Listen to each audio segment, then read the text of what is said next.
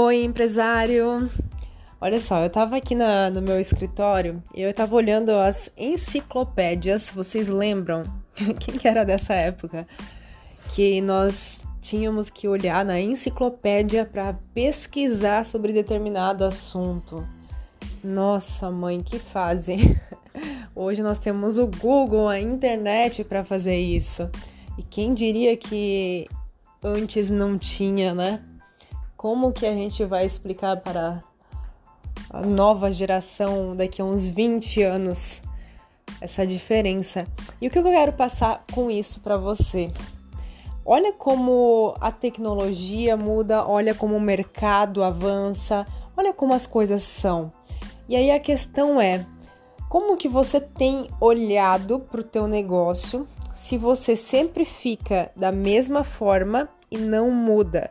Eu vejo que quando eu fiz várias reuniões, quando eu faço várias reuni reuniões com empresários, normalmente eles são é, mais tradicionais, empresas tradicionais aqui em Joinville.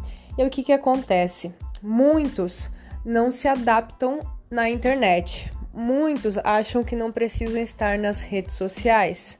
Muitos acham que estar presente no Instagram, no TikTok é coisa de adolescente. Muitos não acreditam no digital. E aí eu te pergunto: o que você está fazendo no seu negócio para pensar a longo prazo?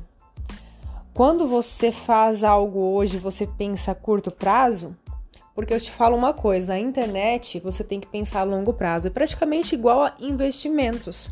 Quando você vai aplicar em ações, você pensa a longo prazo para ter um retorno maior. É a mesma coisa na internet. Se você entrar no YouTube, você vai pensar a longo prazo.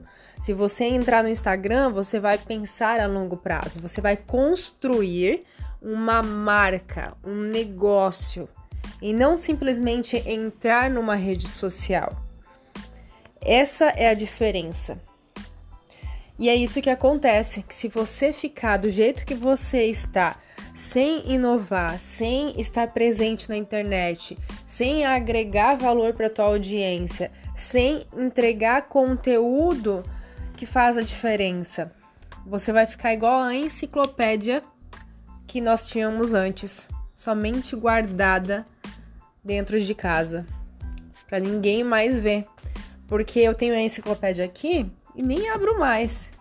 Faz que nem precisa. A gente tem a internet, tudo, qualquer coisa que a gente quer pesquisar, a gente pesquisa na internet. Isso é incrível, porque tem tudo, tudo.